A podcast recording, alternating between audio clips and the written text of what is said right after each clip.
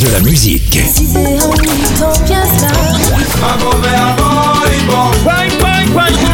Et des infos. Elle chantera jusqu'à ses 99 ans. Double disque d'or pour son premier album solo. C'est VSM Radio. Bonjour, c'est Sylviane Mongis. Aujourd'hui, direction Haïti avec Bitova basse. J'aime ta couleur café. Cadet de 5 enfants, Bitova Obas naît en 64 en Haïti dans une famille où l'art occupe une place prépondérante. Guitariste, auteur, compositeur et chanteur, ses chansons sont engagées. Il remporte en 88 le concours découverte entre douleur des textes et sensualité des musiques. Bitova Obas crée un blues mordant qui séduit. Si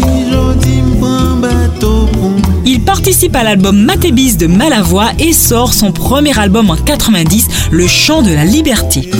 Puis un accueil excellent pour l'album Si en 93, un public emballé par la beauté de sa voix et la finesse des compositions entre blues, jazz créole ou senteur brésilienne. Haïti, maman. Par exemple, En 99, il sort son quatrième album Planète là consacré à l'environnement, thème qui lui est cher. En 2006, il est nommé ambassadeur de la paix et l'année d'après, il fête ses deux décennies de chansons en se produisant notamment en Belgique où il s'est installé. Il faut dire qu'il emballe avec ses mélodies chaloupées, il chante Haïti, ses joies et son désarroi avec un timbre doux, sa musique ruisselle de tendresse et de swing cajoleur, sa signature depuis 30 ans. Il retourne en Haïti début 2020 où il sort son dernier bébé, Bon Bagaille.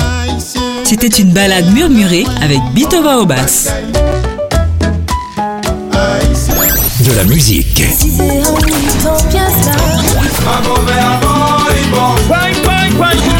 Et des infos. Elle chantera jusqu'à ses 99 ans. Double disque d'or pour son premier album solo. C'est VSM Radio.